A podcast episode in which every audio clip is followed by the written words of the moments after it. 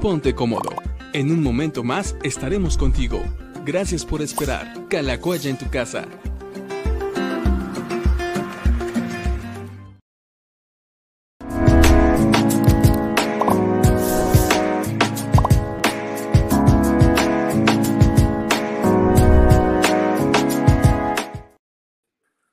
Hola amigos, ¿cómo están? Nos da gusto poder tenerlos hoy por aquí en Diálogos con el Pastor, programa número 223. Y bueno, me acompaña hoy mi papá. Como saben, o la mayoría de ustedes sabe, ahora están, ando, ando encerrado por temas de COVID. Ahora me tocó a mí. ya, había, ya había esquivado muchas veces.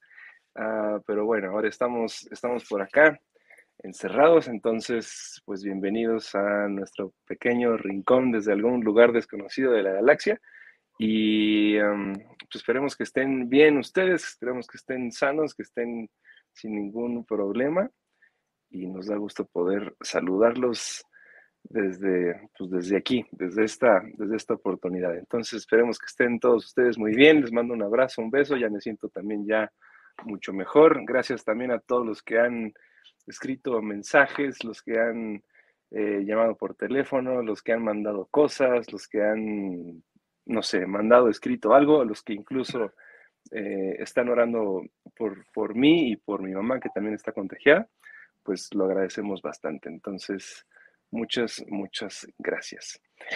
Y pues yo no he tenido un día muy activo, pero tú qué tal, ¿cómo has estado?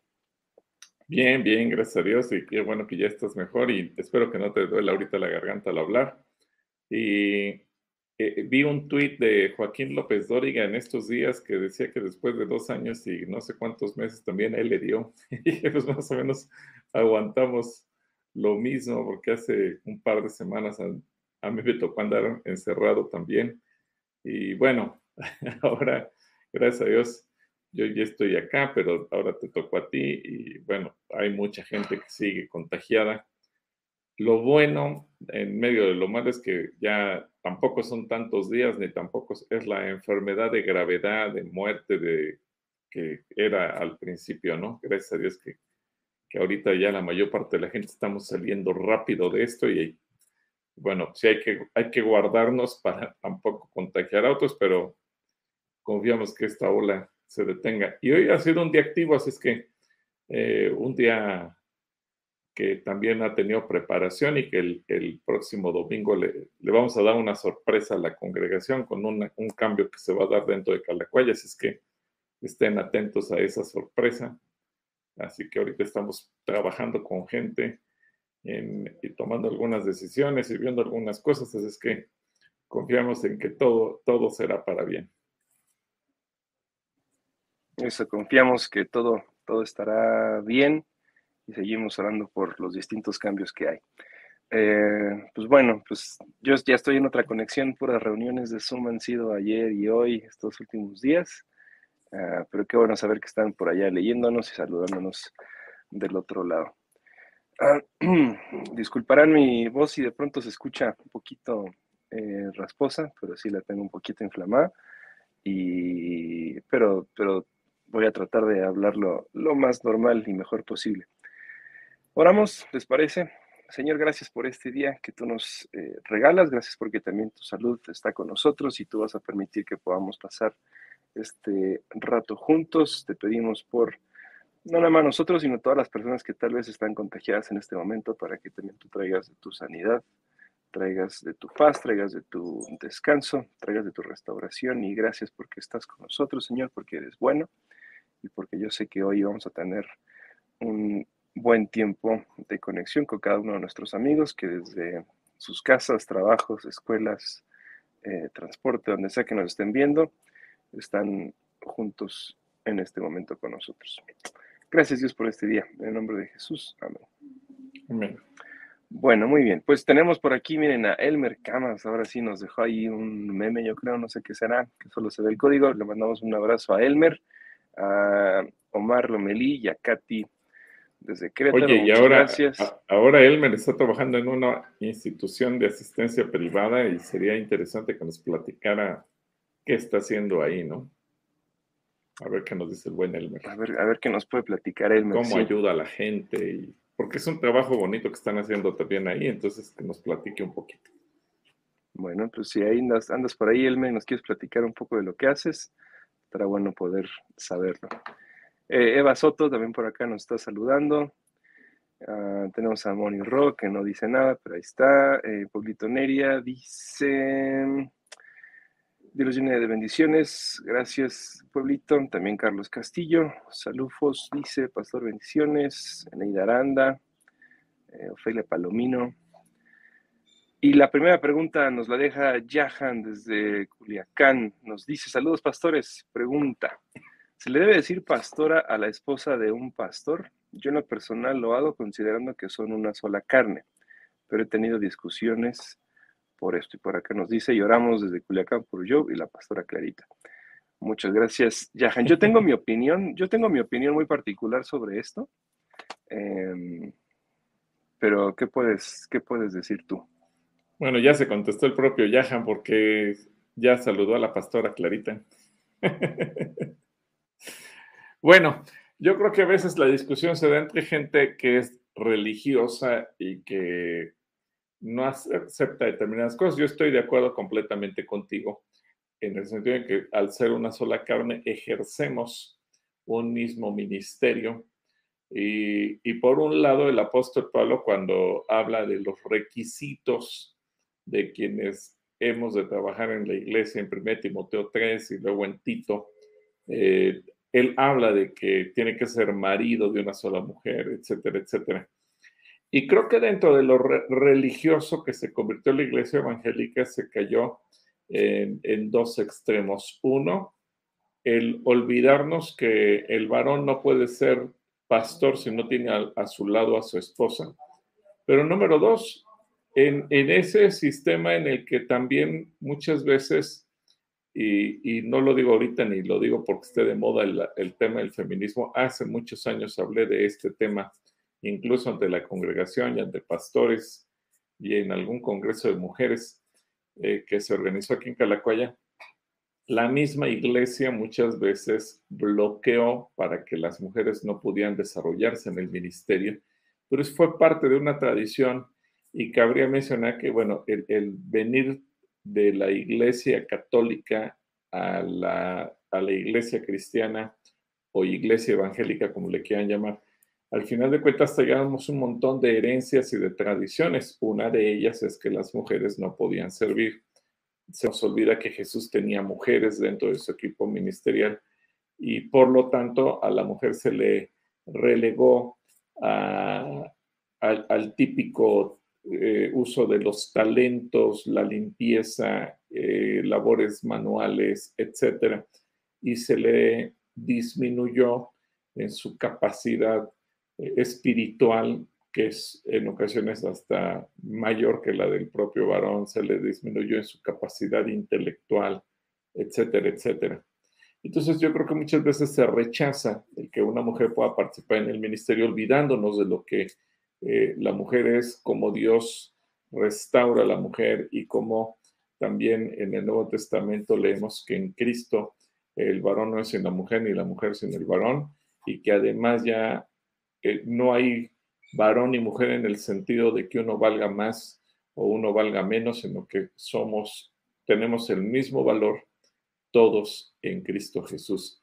Así que la esposa de un pastor es una pastora o la, esposa de un evangelista, pues también ella es un evangelista, o la esposa de un profeta, pues es una profeta. En, el, en algunas versiones de profetas sí los menciona, ¿verdad? Como profetizas, etcétera. Entonces, yo no le veo ningún problema en ese sentido. Seguramente gente con, con alguna teología muy tradicional lo pueda ver mal, pero siendo objetivos, eh, no, no, tendríamos absolutamente este problema. Ahora, recordemos que eh, los, eh, el, caso de los pastores, el Señor tomó la figura de una, un oficio que, al que se dedicaba el pueblo de Israel. Y ahí me llama la atención que, por ejemplo, en Génesis 29, 9, se habla de Raquel, que fue la esposa de Jacob y se dice que ella era pastora. Eh, entonces, yo no le vería ningún problema, o no le veo ningún problema, el reconocer el trabajo que hace una mujer llamándole pastora cuando su esposo es pastor. Yahan, te mando un abrazo. Me dio mucho gusto también que me acompañaras el jueves en la oración que tuvimos por los hijos, así que también te mando un abrazo con mucho cariño. Que Dios te bendiga. Saludos hasta donde estés en este momento.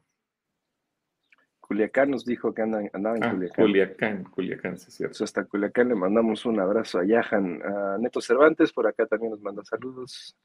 Saludos al nené. Eh, ah, Neto, el buen Neto, saludos, sí. Buen Neto. Katy Oruga, hace rato vi una oruga aquí en el jardín del centro cristiano y me acordé de ti. Ahí está posicionada en un arbolito, entonces dije, ah, Katy Oruga. Entonces... Katy Oruga. Eh, tenemos a Marilu eh, Gicalf, no sé cómo se diga. Muchas gracias, eh, Marilu. También, bueno, sí, se, se, agradecen tus buenos deseos.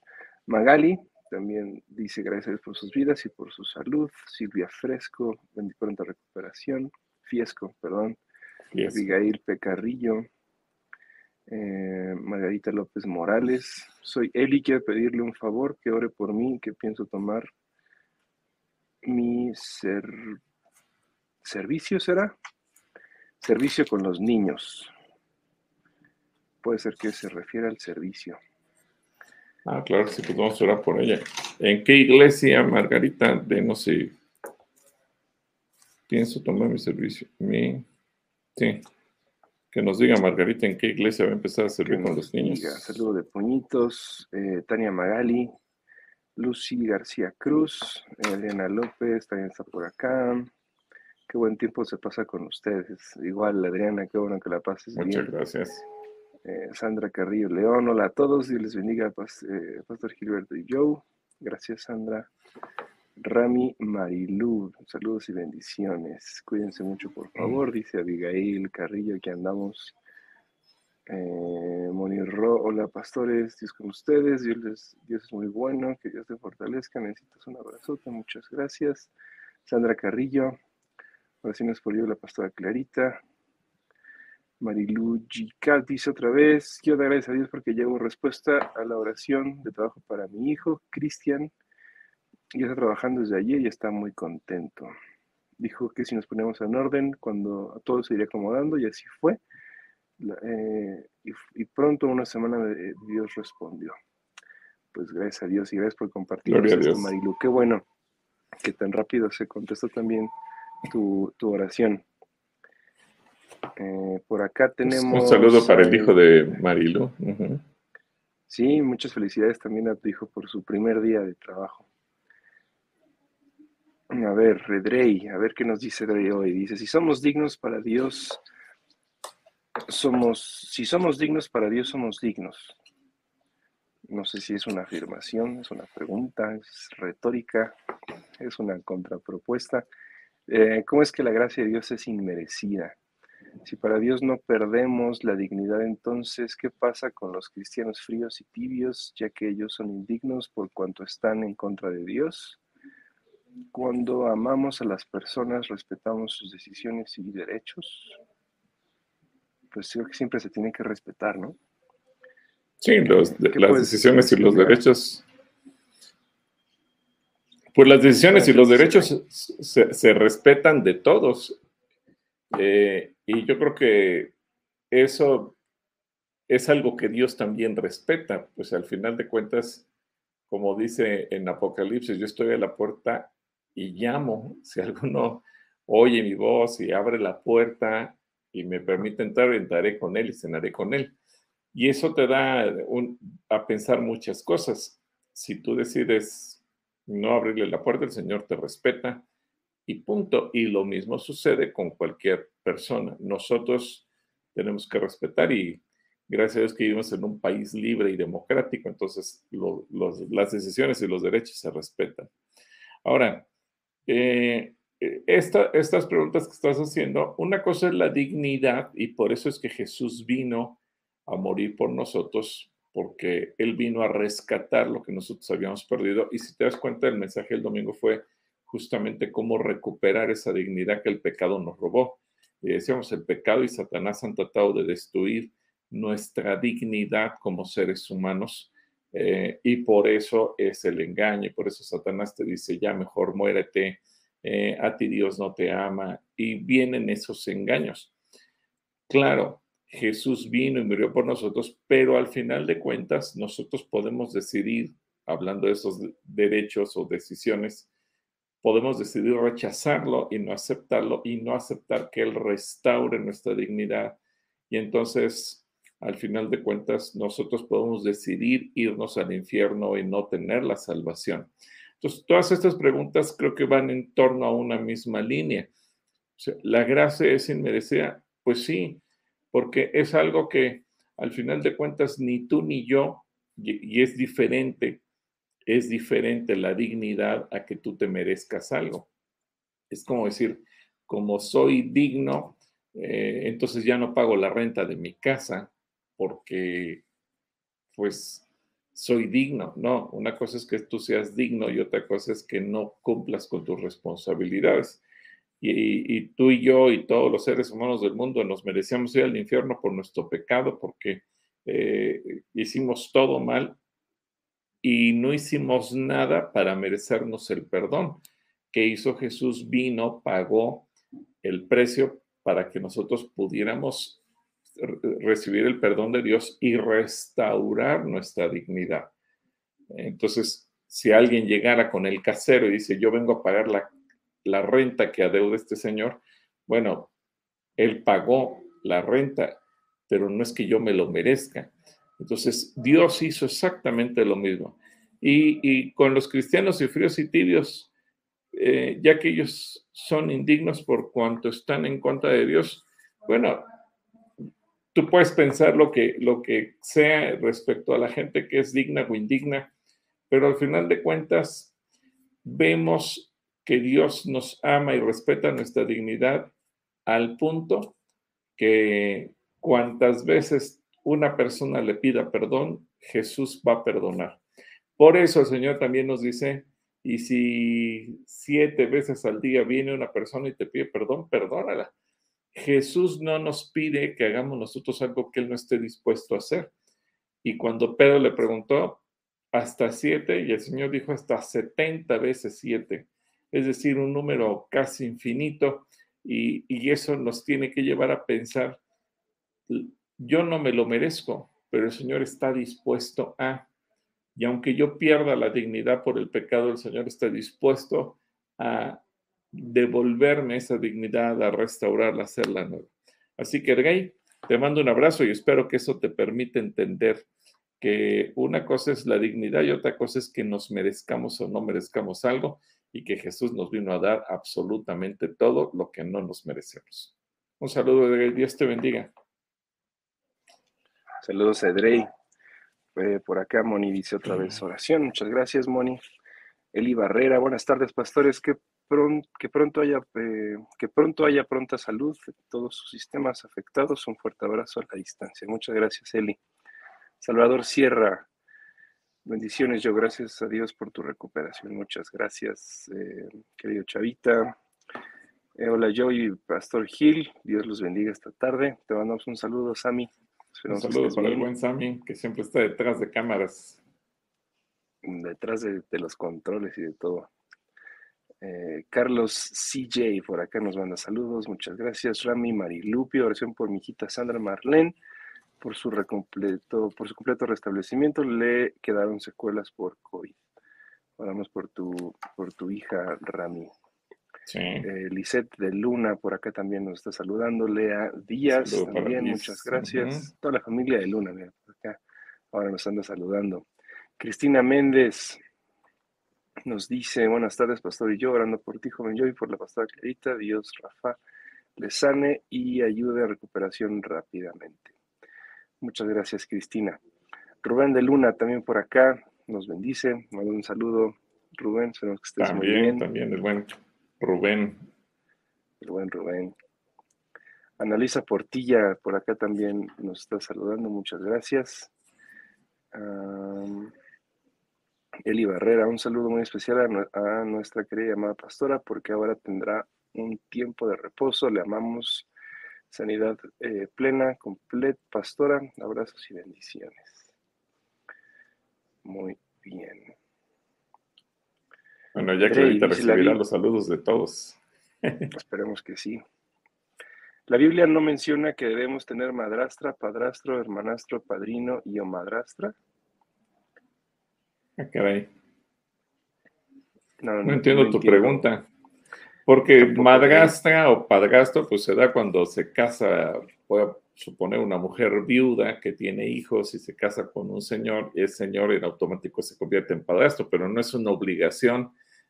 Por eso es raro la, la pregunta de que si debemos tener. Bueno, es que eso son circunstancias que se llegan a dar. No es un mandamiento de Dios de que te vas a convertir en madrastro o madrastra. circunstancialmente se llega a dar. Dios, si tú quieres tenerlos o te conviertes en algo de eso, está, está bien, Edrey. Se respetan las decisiones. Se respetan las decisiones. Em, Sandra Carrillo por acá nos dice, perdí el comentario, acá está. En Emías 2, el 11 al 14, habla de reedificar los muros y habla de las puertas del valle, ovejas, eh, muladar, que representan, ¿qué representan? Ah, ok. Reedificar los muros y habla de las puertas del valle, de la, puerta de las ovejas, la puerta del muladar, ¿qué representan cada una de ellas? También está la puerta de la basura, ¿verdad? Em, hay, hay, bastantes, bastantes puertas. Esta respuesta también se da muy bien y muy gráfica cuando obviamente uno visita Israel y ve las puertas que están enfrente y puede ver una en relación a la otra y la ubicación en la que está o la que estaba reedificado o se iba a reedificar el, las murallas, hacia, hacia dónde daban, hacia el sur o al norte, y por eso es que reciben los diferentes nombres. Pero, ¿qué puedes decirle a Sandra para que no se quede con la duda al 100%? Pues sí, en realidad el nombre de las puertas se asigna en función principalmente a algún símbolo o alguna función en particular que tenían. Evidentemente que si tú llegas hoy a Jerusalén, pues ya esas puertas ya no tienen exactamente, eh, aunque tienen, perdón, aunque tienen el mismo nombre, eh, esas puertas a lo mejor ya no se usan específicamente para ello. Hoy se usan indistintamente para cualquier cosa. Ahora, eh, las puertas, por ejemplo, que se está mencionando, la puerta del muladar, eh, es la misma que mencioné yo, la puerta de la basura, dependiendo la traducción, también lo vas a encontrar. Pero e, esa era una puerta que tenemos que pensar, eh, y creo que muy gráfico, lo podemos tener en algunos restaurantes que seguramente te has dado cuenta que tú entras por la puerta principal, una puerta muy bonita, una puerta a lo mejor incluso hasta elegante, bien arreglada, limpia, etcétera. Pero tal vez si tú te vas a la calle de al lado o a la calle de atrás de ese restaurante, vas a descubrir que hay una puerta más pequeña que ni siquiera tiene letrero que diga que es restaurante y por esa puerta sacan la basura. Y a lo mejor ahí eh, al pasar el, olor no es muy agradable porque pues, te das cuenta que están sacando todos los desechos. Y, lo mismo sucede con supermercados.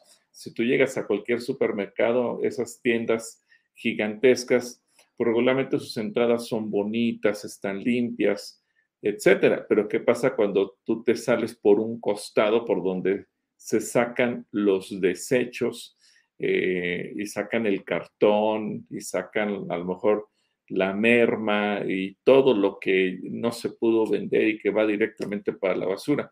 Ahora, pensemos que Jerusalén en algún momento llegó a tener una puerta destinada para ello, igual que llegó a tener la, otro tipo de puertas, la puerta que eh, daba al valle o al torrente del Cedrón, la puerta que da hacia Damasco, la puerta de las ovejas, que era por donde principalmente se sacaban a las ovejas y después quedaban grabadas esas ovejas en algún, alguna parte del muro o, literalmente encima de las puertas para recordar el hecho.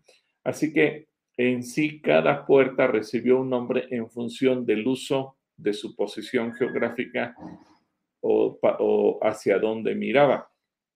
Por eso es que encuentras los nombres de las puertas tan específicos. Entonces, una, una respuesta, Sandra, que seguramente vas a entender muy bien, el día que Dios te permite estar en Jerusalén y te vas a dar cuenta que hoy en día en esas puertas, eh, y es, es, bonito cuando lo ves con con el contexto bíblico, y hoy en día te paras en una de esas puertas y las miras que entra gente, entran carros, entran camiones, entran motocicletas, entran bicicletas, venta, venta de todo.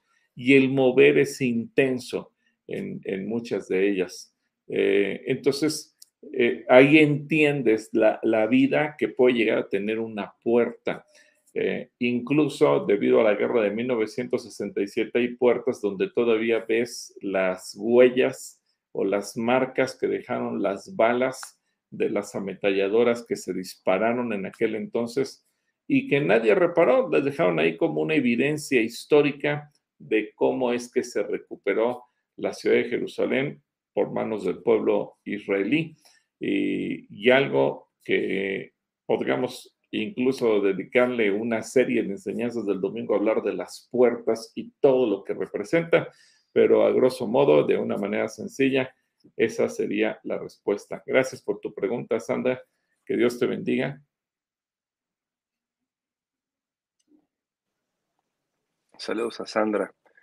También Zoila por acá, bendice, buenas tardes, saludos, muchas gracias, Zoila, te mandamos un abrazo. saludo también. Eh, Guillermo Ladino, buena tarde a todos, Pastor Rocha, en el programa anterior se hablaba de la tribu de Leví, solo para que me quede más claro, ¿me podría decir si ya no hay descendientes de la tribu de Leví? Sí hay, buena pregunta, Guillermo, sí hay. Eh, la cuestión es que hoy en día está muy complicado poderlos identificar. Desde luego que hay, y seguramente dentro del registro que lleva el pueblo judío deben de ubicar quiénes son. Eh, algo que, que, nos puede servir de señal es eh, eh, para poderlos identificar, seguramente si tú conoces a algún judío que tenga el apellido Cohen, C-O-H-E-N, Cohen, eh, son descendientes de la tribu de Leví. Entonces, eh, obviamente ahorita como no hay sacerdotes en funciones, es complicado poderlo ubicar. Seguramente muchos de los que descienden ahí están dedicados al rabinato o, están dentro del mundo religioso. Recordemos que muchos eh, son parte del, del grupo de ortodoxos o ultra ortodoxos, que por cierto, eh, obedeciendo a la pregunta de Guillermo, eh, ahorita hay un movimiento social importante en Israel, porque cuando se fundó el Estado de Israel en 1948, David Ben Gurion y su grupo de gobierno decidieron respetar a los grupos religiosos entre ellos los descendientes de Leví, pero todos los que ejercían el rabinato de alguna manera, y no forzarlos o no obligarlos a prestar servicio militar. Eh, estaban exentos de algunos impuestos, eh, tenían derecho a tener educación religiosa y el propio gobierno financió la construcción de escuelas religiosas es decir, no son escuelas común y corriente como donde van todos los demás niños que aprenden ciencias y que miran hacia el futuro en cuestión de academia, tecnología, ciencia y demás, sino que son escuelas más conservadoras que eh, se enfocan mucho en la parte espiritual y religiosa del pueblo con el fin de que siempre dentro de Israel hubiera guianza y dirección de gente encargada de ello. Pero eh, entonces tenían muchas canonjías, muchos beneficios, pero al paso de los años, pues empezó también a, exigir el resto del pueblo que también a ellos se les eh, impusieran determinadas obligaciones por una razón, porque regularmente en esos grupos la gente puede llegar a 8, 9, 10, 11, 12 o más hijos y, mucha carga impositiva recae sobre el pueblo, eh, la gente que produce, la gente que trabaja. Eh, incluso Jerusalén, por ejemplo, es una ciudad muy cara porque es, eh, está muy elevado los impuestos y, la gente está yéndose de vivir de Jerusalén porque muchas colonias comenzaron a ocupar este grupo de, de personas. Ya ahorita el gobierno anunció una primera intención de obligar a los grupos religiosos a participar dentro del servicio militar. Y obviamente empezaron revueltas sociales para decir, no, nunca lo hemos hecho y no estamos dispuestos a hacerlo. Entonces, eso nos muestra que, muchos de ellos seguramente son descendientes de la tribu de Leví y ahorita están en esa parte de defender esos derechos que les fueron otorgados desde el Antiguo Testamento y que al, pasar los años sí se les respetaron al regresar Israel a su territorio, pero al paso del cambio de gobiernos que ha habido, el, el, actual primer ministro ya lo planteó como una posibilidad y desde luego generó el descontento de una buena parte de la población. Vamos a ver en qué termina esta historia, pero eh, eso es una muestra que la tribu de Leví sigue vigente. Eh, quizás no todos los rabinos son descendientes de Leví, pero muchos de ellos sí lo son. Así que, Guillermo, te mando un, saludo, que Dios te bendiga. Un abrazo para Guillermo. Eh, Elisa Vilchis por acá nos dice, pero si la Biblia nos enseña que las mujeres pueden ser pastoras, es muy confuso. Mejor solo como diga la Biblia. Bueno, es que la Biblia no lo prohíbe, es decir, no, no es, eh, Elisa, que la mujer, y lo dijimos en otra ocasión, la mujer puede ejercer el ministerio junto con su esposo, pero ojo, Elisa, porque un hombre que no tenga esposa tampoco puede ejercer el pastorado. Entonces, tendrías que descalificar también a los hombres. Entonces, Dios lo que habla en el Nuevo Testamento es de la pareja que tiene que ejercer el ministerio. Entonces, no ofendes a Dios ni ofendes a nadie al reconocer en el matrimonio que se ejerce el ministerio, porque además es algo que Dios ordena. Es más, eh, Timoteo habla de obispos y habla de determinadas eh, palabras que al paso del tiempo se han ido eh, actualizando y los ministerios simplemente los menciona en plural, apóstoles, profetas, evangelistas, pastores y maestros. Entonces, eh, yo no vería por qué a una mujer le puedes llamar profeta, porque a una mujer puede ser parte de, puede ser un evangelista, puede ser una maestra, pero no puede ser pastora. Y desde luego, siempre va en, en pareja. Entonces, el pastor, si su esposa no está a su lado, no puede ser pastor una mujer que no tiene a su esposo tampoco puede ser pastor. Tiene que ser un trabajo en pareja, un trabajo en equipo y no ofendes a nadie. Dios no se siente ofendido.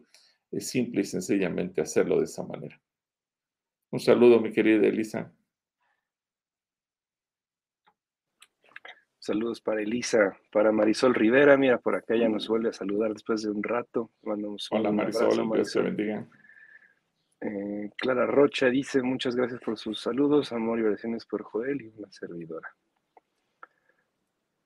Ah, bien, sí está recibiendo los saludos, Clarita. Un besito, Clarita. No te lo podía dar, Rodríguez pero bueno. nos dice que a veces la pastora parece que hace menos el pastor, predica, hasta predica más, parece que el llamado es para ella. En otra iglesia eh, nos decían que no por ser esposos deben tener el mismo llamado. Bueno, pero eso ya más bien sería una cuestión de, digo, siempre va a haber desequilibrios y por el hecho de ser humanos, eh, a veces vamos a fallar y, no dudo que en alguna iglesia la mujer pueda eh, tratar de brillar más que el esposo o el esposo tratar de brillar más que la mujer. Eh, digo yo así como pastor y ya después de muchos años me he enterado de cosas y de historias de terror donde el esposo corrige a su esposa y la disciplina delante de la iglesia o donde la mujer disciplina a su esposo, total, verdaderos relajos. Pero creo que no por el miedo de que unos cuantos hagan mal el trabajo, le tenemos que tener miedo a lo que Dios ordena en su palabra. Yo creo que el ministerio es conyugal y desde luego que puede haber dones complementarios entre el varón y la mujer. A lo mejor la mujer no es necesariamente, no se siente cómoda ministrando, eso es entendible, que a lo mejor ella prefiere trabajar o con los niños, todavía, bueno, no hay problema, pero al final de cuentas es parte de ese llamado. Así es que no, no, no hay ningún problema. La cuestión es, no por miedo a quien abusa o hace mal uso de un, don, vamos a sacar de contexto lo que Dios nos enseña.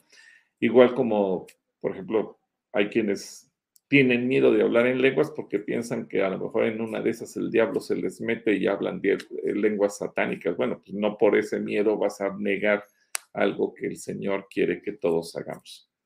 Así que Leti, espero que esto también se aclare. Mira, la pregunta de Yahan, ¿cuánta, cuántas dudas también está haciendo que surjan. Pero es bueno, a ver, que opine la gente también y nos escriba ahí qué dice. Opinan que sí, opinan que no. Creo que la opinión de todos es importante, ¿no? Es, sí, es, es bueno tener diferentes opiniones. Eh, Alex Álvarez por acá nos dice pronta recuperación. Yo, yo feliz, recién casado. Pues, ah, bien, pues, Alex, felicidades, Alex. Saludos a tu esposita. eh, Salvador Sierra también manda saludos a Clarita. Marilu Gigalcalf. Eh, muchas gracias, Concepción Rueda. Buenas tardes, pido oración por sanidad. Oramos por tu salud, Concepción. Eh, Cristina Méndez nos dice, gracias a Dios por su vida y la inspiración que recibe el Espíritu Santo. Em, ¿Sabe? Tengo más de 10 años desahuciada y el domingo Dios me restauró y me devolvió la dignidad que estaba ahí y no la veía. Dios le multiplique en bendiciones mil. Lloré mucho, mucho pues Dios me rescató de las 99 ovejas, soy la 100, gracias a Dios. Ah, pues gracias a Dios por este testimonio. Fíjate, después de 10 años desahuciada y que tú puedas decir, Cristina, que aquí estás, Dios te da vida, te da vida abundante, te permite disfrutar lo que Él te da y sobre todo te permite darte cuenta que Él ha restaurado tu dignidad. Y si para los seres humanos para la ciencia tu vida había llegado a su fin, Dios te ha demostrado que sus planes para ti son completamente diferentes. Así que felicidades y gracias por este testimonio. Me da mucho gusto poderlo leer y, gracias por compartirlo con todos nosotros. Te mando un abrazo, Cristi, donde quiera que andes. Dios te bendiga y cuando vengas a Calacuaya, pasas a saludarnos.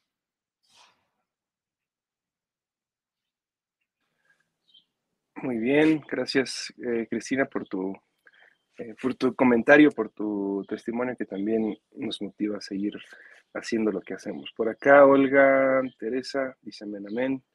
Leti Rodríguez por acá nos dice, ¿cómo es que si el esposo es médico, la esposa no está obligada a ser médico también? Eh, que los dones son diferentes y la pastora nos decía que si dices pastora, yo te diré borrega. Ah, bueno, en el caso de una profesora está perfecto eso, pero en el caso de, del matrimonio, es más, acuérdate que eh, en el ministerio el, el apóstol Pablo también él reclamó el derecho de poder traer a alguna hermana compañera como compañera de ministerio y citó a Pedro y citó a otros que hacían exactamente lo mismo. Así que efectivamente, si el esposo es médico o ingeniero o policía, la esposa no tiene que ser eso. Pero aquí no estamos hablando tanto de una profesión, sino de una función. Eh, un médico no tiene que estar eh, casado necesariamente para ser médico, puede hacerlo siendo soltero, pero un varón no puede estar soltero para ser pastor, tiene que estar casado. No lo digo yo, lo dice el Señor a través de su palabra. Eh, así que eso, eso nos cambia completamente. Eh, un ingeniero no tiene que estar casado para ejercer su profesión, pero Dios sí limita. Fíjate qué importante cómo Dios nos va metiendo en un orden. Y imagínate qué pasaría si las iglesias estuvieran pastor, pastoreadas por gente soltera, divorciada, sería un desastre porque seguramente eso daría pie a muchas desviaciones en todos los sentidos. Y Dios en su sabiduría eh, marca que el varón tiene que estar casado, que tiene que tener a su mujer a su lado, que tiene que tener su vida en orden. Y si las cosas están en orden en su matrimonio, las cosas van a funcionar bien dentro de la iglesia. Esa es, es una idea que solamente a Dios se le pudo haber ocurrido y Dios lo estructura y lo ordena de esa manera. Así que, eh, digo, a lo mejor la esposa, aquí el punto no es, y estoy de acuerdo contigo, si la esposa ejerce o no ejerce la función pastoral, porque completamente de acuerdo, a lo mejor la esposa dice, pero, pero mi, llamado es más a la alabanza, mi llamado es más al evangelismo, mi llamado es más a lo que tú gustes invantes, a la misericordia, a lo que sea. Pero al final de cuentas el matrimonio pastoral eh, tiene que ser así.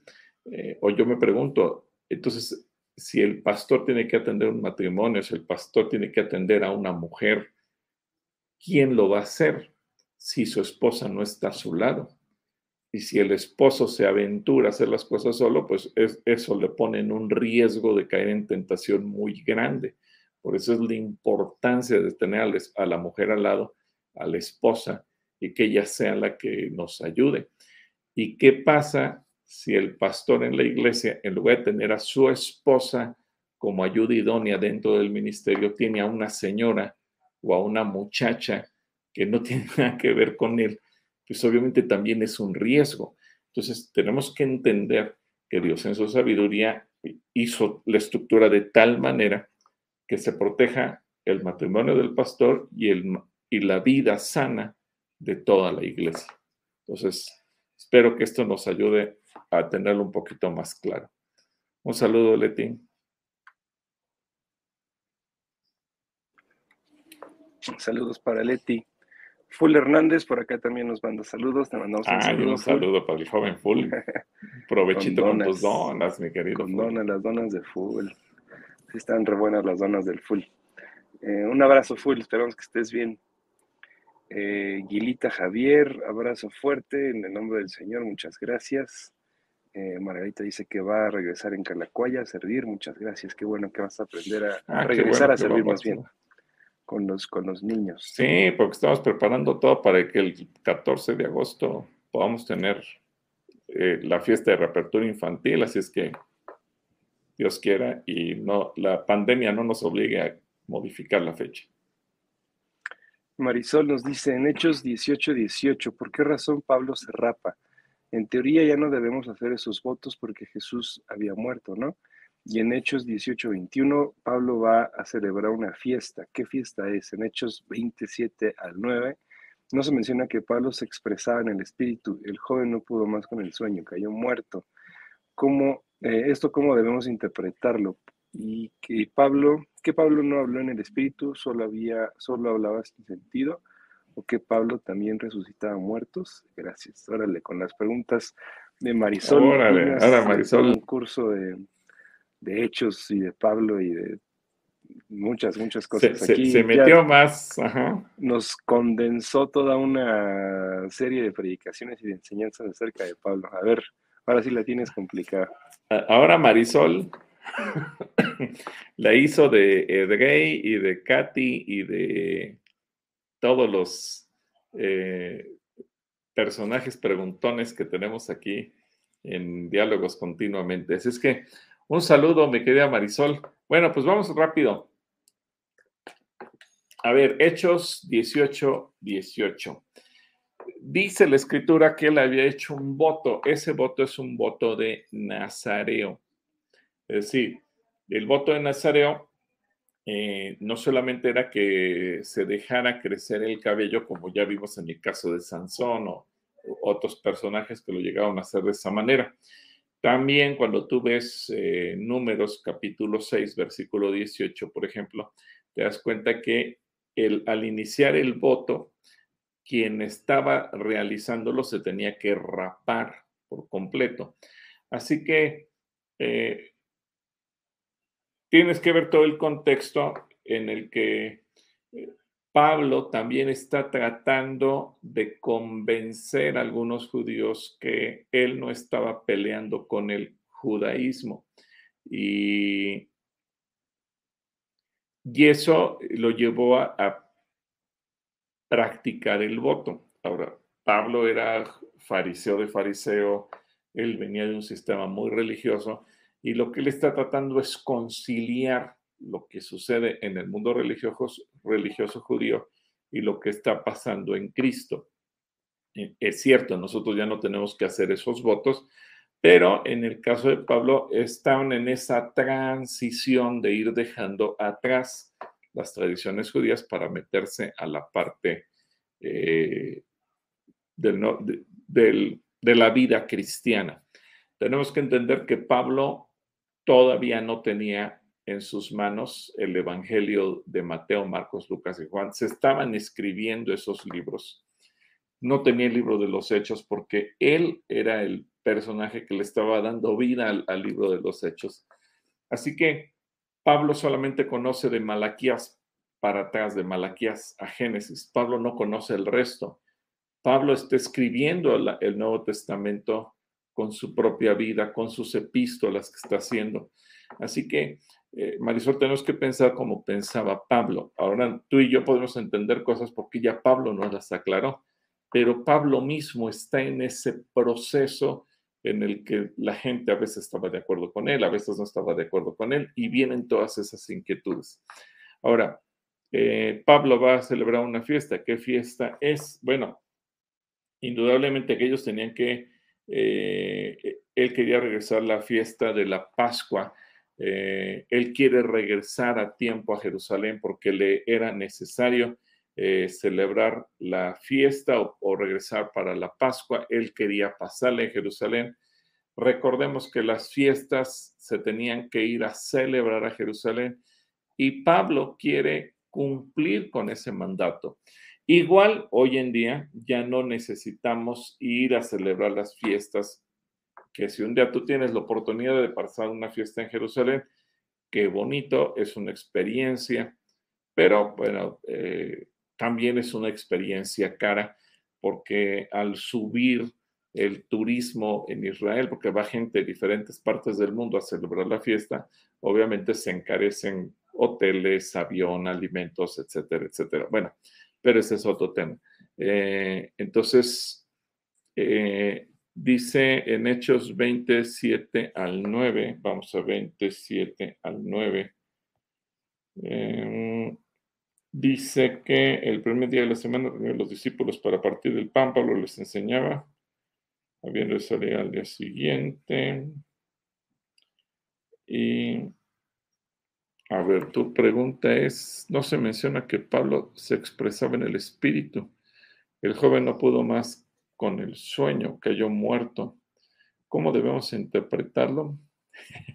bueno, eh, también obviamente la Biblia deja registrados muchos datos muy interesantes, mi querida Marisol, en el sentido, y, y aquí aparece lo bueno y lo malo porque te das cuenta que Pablo dice que alargó tanto su mensaje que quedó, cayó dormido este chico y después que resucitó, subieron y seguían compartiendo.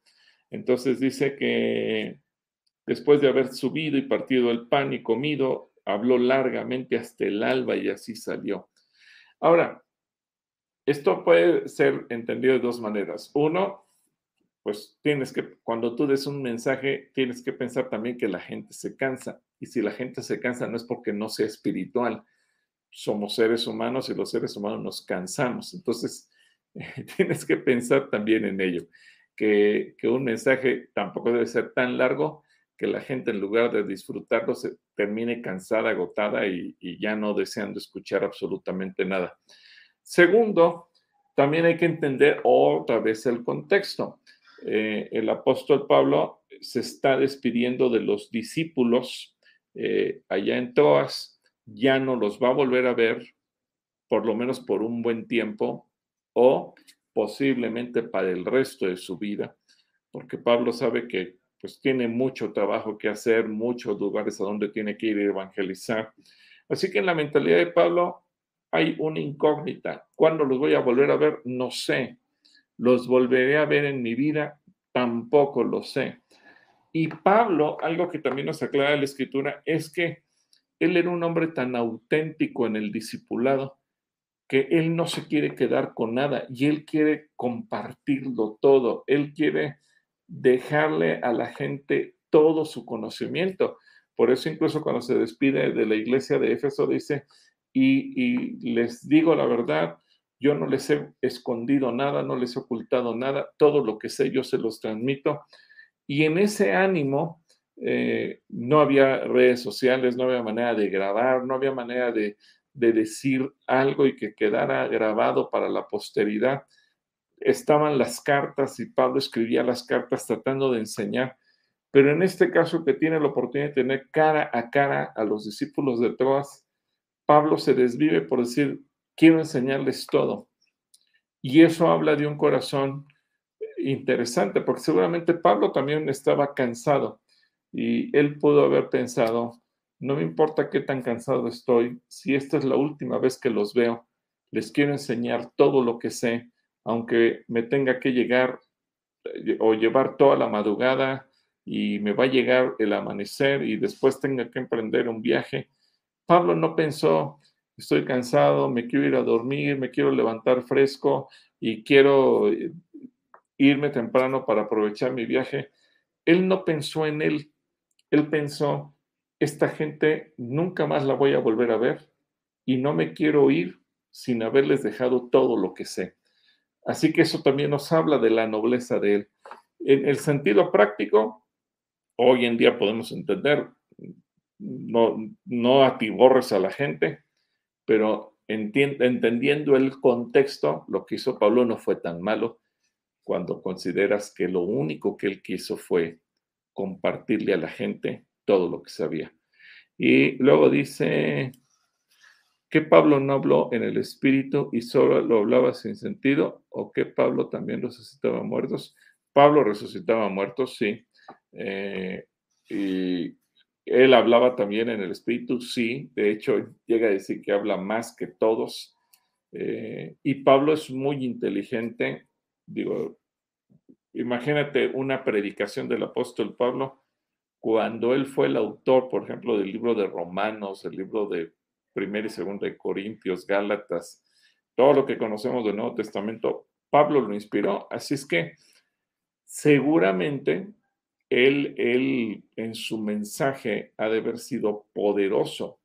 Eh, la gente lo quería por lo que hablaba, la gente lo admiraba como hablaba.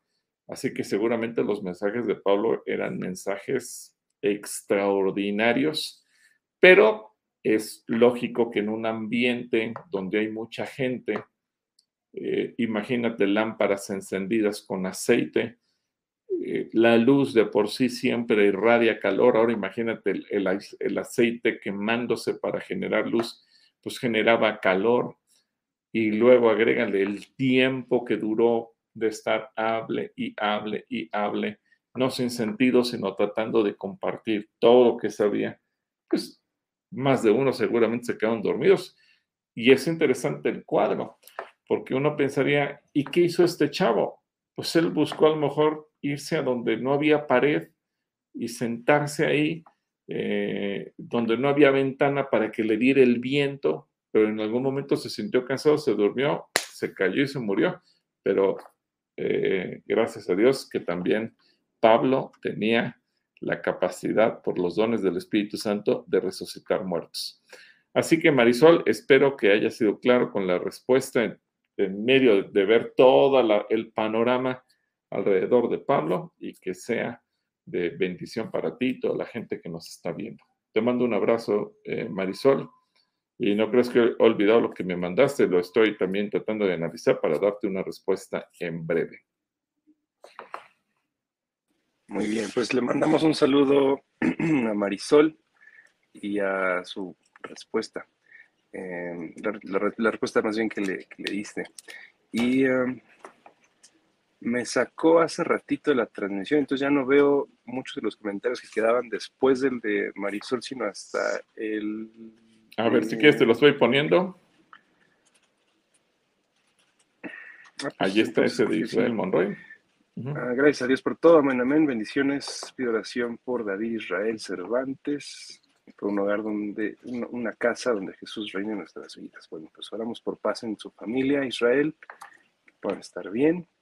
Mercy Rojas, eh, oramos por Clarita, sanidad, pronto alivio, muchas gracias. Marisol nos hace otra pregunta, pero ya estamos sobre tiempo, entonces no sé si podemos, vamos a verla. Dice en, Juan 8:16, en Reina Valera 60, ¿por qué Jesús se refiere a Dios como otro hombre que junto a él pueden dar testimonio? Eh, si es que eso entendí. Bueno, e, es, eh, es una excelente observación que estás haciendo, Marisol. Lo que hace Jesús aquí es enfatizar y, esto tiene que ver con la Trinidad de Dios, Padre, Hijo y Espíritu Santo. De hecho, Juan quizás es el, autor del Evangelio que más lo recoge, aunque Mateo, Marcos y Lucas también eh, hacen referencia a ello, pero, eh, por ejemplo, Juan sí recoge el hecho de que eh, vendremos y haremos morada con él, el Padre y yo somos uno, etcétera. Y este pasaje que tú estás citando es muy importante porque habla de que yo, yo no soy solo, sino que el que me envió el Padre, y luego dice que en la ley dice que escrito está que por el testimonio de dos hombres, ese testimonio es verdadero, y hace referencia, hay dos hombres dando testimonio, el Padre y yo. Bueno, eh, en este caso, lo que Jesús está afirmando, esa separación por decirlo de alguna manera, para que se entienda que una cosa es el Padre y otra cosa es Jesús como personas, pero que los dos son uno solo. Es algo que a veces a mucha gente le cuesta trabajo entender el concepto de la Trinidad. Y muchas veces llegamos a dudar y realmente existe la Trinidad, porque la Biblia en ninguna parte de, de, desde Génesis hasta Apocalipsis jamás, jamás, jamás utiliza la palabra Trinidad.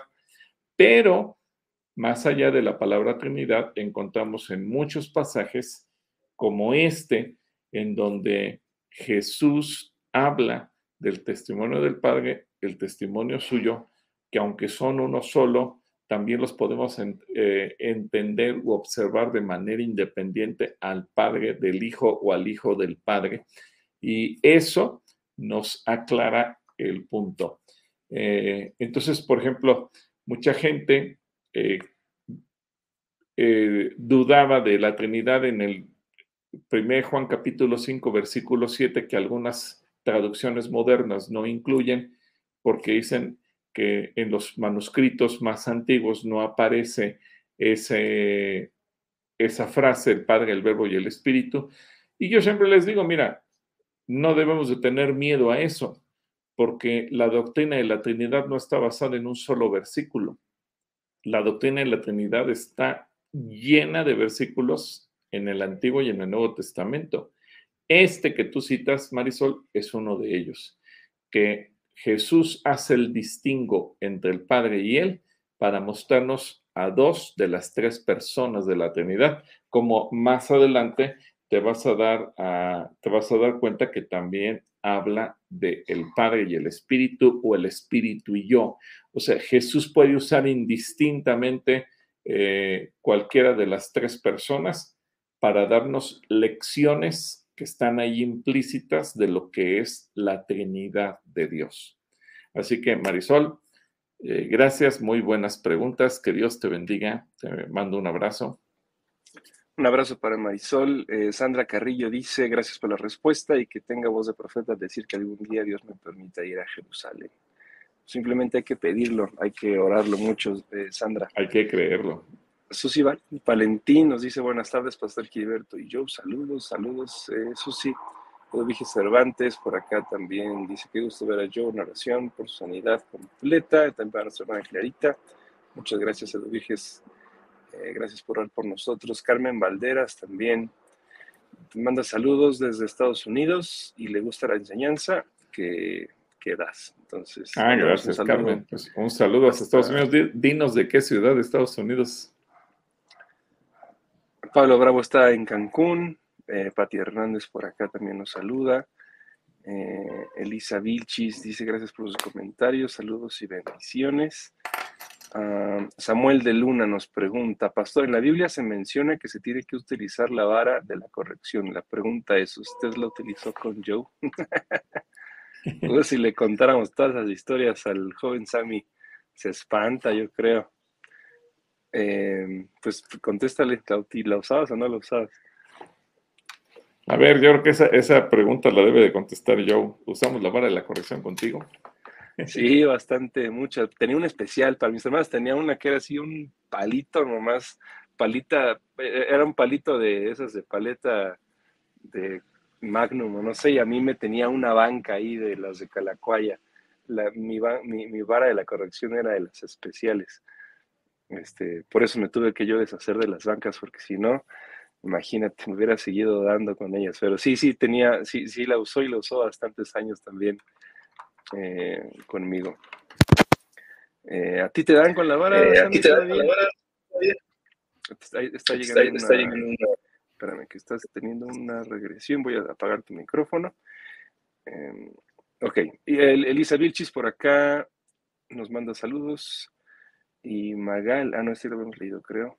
Magali nos dice, se te ha programado un viaje a Israel para 2023, aprox cuánto cuesta el viaje y he escuchado que no es un recorrido recomendado para niños. No, Israel no es un, por lo menos el viaje que nos digo, puedes ir tú a Israel de vacaciones, ¿verdad? Uh, a descansar si tú quisieras con, tus hijos. Eh, pero Israel tiene mucho valor histórico, bíblico, espiritual, eh, y el recorrido que usualmente se hace no es un viaje que puede aguantar un, niño, entonces no, no es un viaje que está recomendado para ellos. Eh, una edad mínima puede ser tal vez los 16, 17 años y tienen muchas ganas y también entienden y conocen el significado de Israel, de la Biblia y las historias que eh, por allá sucedieron. Eh, y para soportarlo físicamente porque también es un viaje cansado. Y em, tenemos, estamos, ya pedimos presupuesto, no nos ha llegado, pero ya pedimos el presupuesto para el viaje del siguiente año. Esperamos que en algunos días podamos tenerles noticias también referente al viaje a Israel para el próximo año. También nosotros ya queremos ir, ya nos urge poder visitar Israel después de cinco años que no hemos ido, más o menos. Entonces, eh, sí, esperamos que, esperamos que podamos ir pronto y les estaremos dando más, más, de, más detalles. Eh, y respecto al precio, pues yo no me aventaría. ahorita andan en Estados Unidos haciendo una gira promocional y luego iban a tomar también unas vacaciones, entonces eh, me pidieron que fuéramos pacientes porque estaban en medio de todo eso, así que el presupuesto tal vez tarde unas dos, tres semanas más en llegar. Eh, pero bueno, al final de cuentas, como dice yo, en cuanto tengamos, lo daremos a conocer.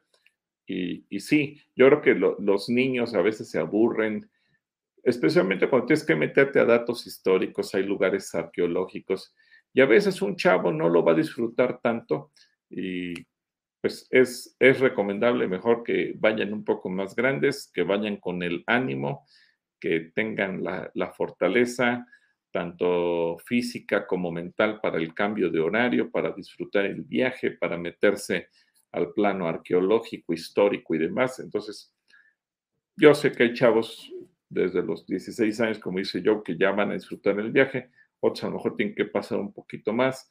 Para eso a lo mejor hacemos un viaje de jóvenes que lleve yo y que para tener un itinerario un tanto diferente, pensando en actividades también para chavitos. Así que un saludo para Magali. Esperamos pronto tener noticias del viaje. Ok, por acá Eduardo Ortiz dice, ya no serán más dos. Eh, bendiciones para el pastor Gilberto y Clarita, tienen la bendición del Señor, nos transmiten sus oraciones. Eh, Mari Zenobio, pronto sanidad a Joe, pastora Clarita, en nombre de Cristo Jesús, amén. Gracias Mari. Edrey nos dice, la mujer sí puede ser pastora siempre y cuando tenga el llamado de Dios, pero si no, pues igual no por eso el pastor dejará de serlo. Arturo Uribe nos dice eh, oración por Fernando Amieva, oramos por él. Eh, Sandra Carrillo, los viudos pueden ser pastores o viceversa, si ella se queda viuda. Eh, pues no, yo creo que no habría una respuesta general, sino son casos particulares, Sandra. No, no pudiéramos responder la pregunta así de no más, sino porque son casos muy específicos. Conocemos casos en donde eh, donde ella quedó viuda y entonces eh, no, tampoco se siente con las ganas, ni las fuerzas, ni la energía de poder ser la pastora principal, por así llamarlo, y, llama a alguien y ya queda como apoyo. Otras historias donde a lo mejor y queda de pastor, o de pastora más bien. Otras tantas donde también quedan en la misma congregación, que yo creo que es lo más común, y alguna otra pareja se levanta y también ellas quedan eh, a un lado como, como apoyo, eh, pero son casos particulares. No, no, yo no me atrevería a dar una respuesta en general. Eh, ¿Tú opinas algo de eso? Pues, y también ha habido pastores que al sentirse tan solos y por no dejar el ministerio optan por volverse a casar, pero a veces generan otro tipo de conflictos. Entonces, yo creo que hay que entender, como dice yo, cada caso en lo particular y no tomar decisiones simplemente por reunir requisitos, sino bajo la dirección del Espíritu Santo de Dios y eso será lo mejor. Muy bien. Oscar Gallardo nos dice, oramos por la pronta recuperación de Pastora Clarita y Joel. Bueno, pues también oramos por también la recuperación del pastorelo, que también ha estado grave ahí. Te mandamos un saludo, pastor, junto con Vicky y tus niñas. Eh, también Luis Alberto manda saludos, Magali Vázquez también manda saludos. Ah, Ana Martínez nos comparte. Eh, yo conozco una pastora que está divorciada y pastorea una iglesia y los hermanos tienen que decirle todo lo que hacen hasta donde trabajan y si no lo hacen los regaña. Les hace su prédica personal para ponerlos en ridículo y las familias quedan muy dañadas por eso. ¿Por qué Dios permite esto? Pues no, es que Dios lo permita, es que uno puede tomar la decisión de hacer las cosas y echar afuera a Dios.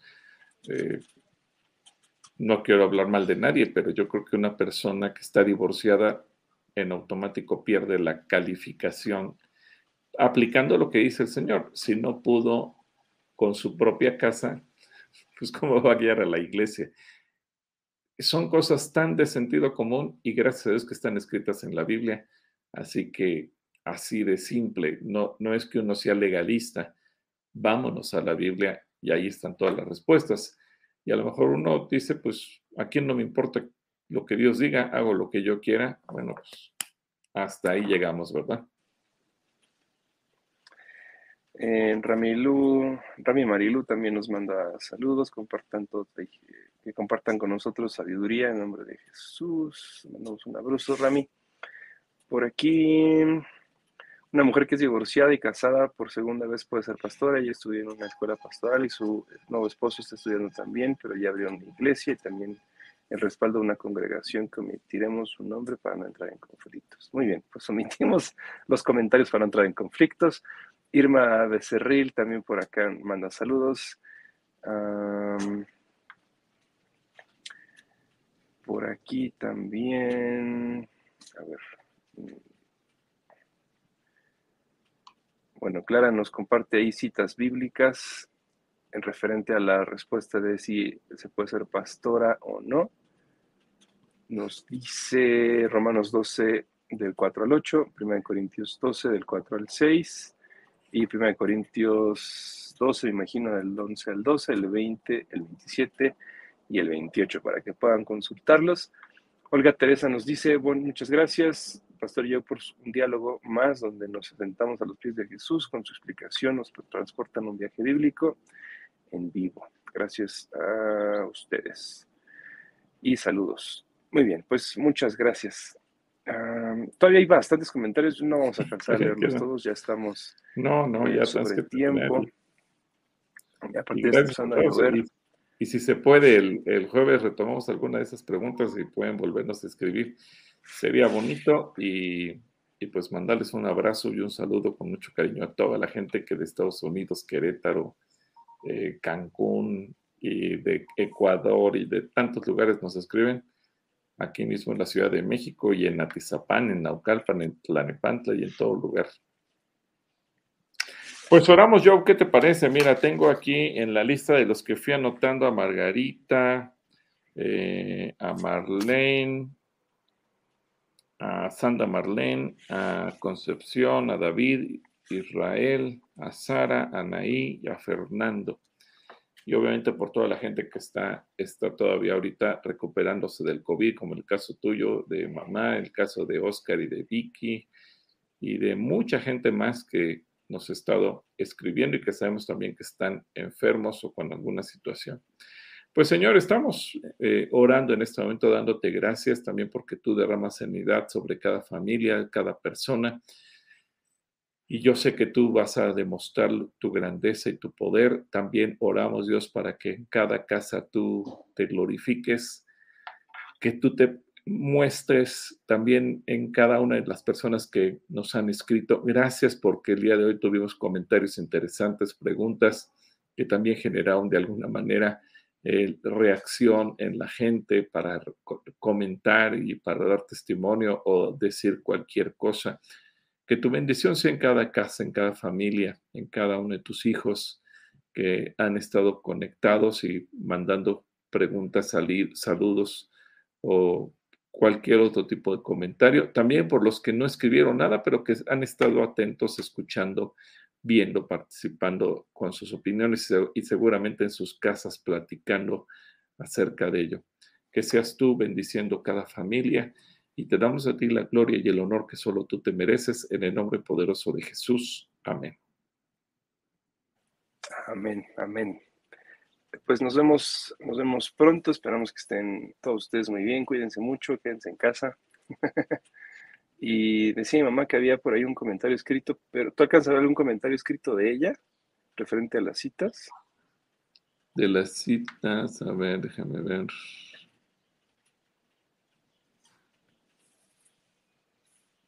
No. Vi las de las citas que leíste, pero no encuentro. Hay otro, ¿verdad? Clarita. No se ve, no se ve ningún otro. No, fuera el de las citas ya no hay más. Pero bueno, al fin de cuentas. Eh, bueno, no lo. Acá está. Eh, me lo mando escrito. Eh, déjame lo leo. Ah, Bueno, dice. Con respecto a la pregunta del término de pastora, considero que el ser la esposa de un pastor, ello es mejor complemento para el esposo, por cuanto es uno es uno con él, la idónea, puede ser, puede ella tener un diferente don, servicio, ministerio dado por Dios con la finalidad de ayudar, servir, y complementar, ser juntos y con una función tanto general como particular, contribuir a la edificación de la iglesia, Romanos 12. Entonces, bueno, pues ahí está. ah, bueno, gracias, Clarita. Su comentario que no sé por qué no, no habrá salido ¿Quién sabe? En los, comentarios. Bueno, muy bien. Pues les mandamos un abrazo, amigos. Eh, pórtense bien y nos vemos, nos vemos muy pronto.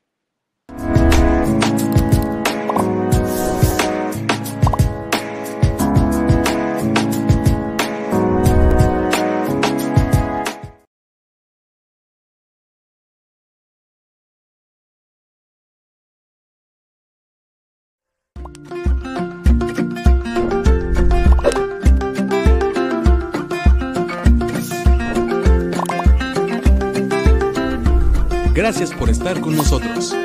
Dios te bendiga.